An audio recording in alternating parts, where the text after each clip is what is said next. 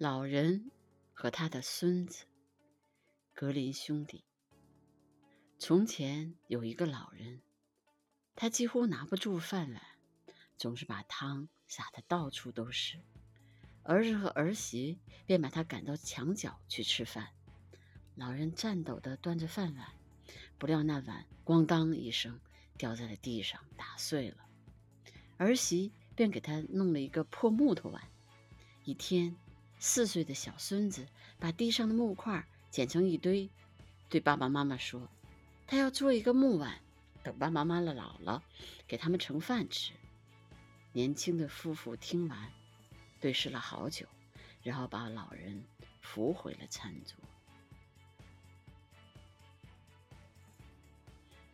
故事很简单啊，就是这个格林兄弟他们也。也来讲这样的故事，就是如果叫什么后世不孝，那一定是因为你你的你那个时候可能对你的老人没有那么 好吧，嗯，这是有这样的一个道理在里面。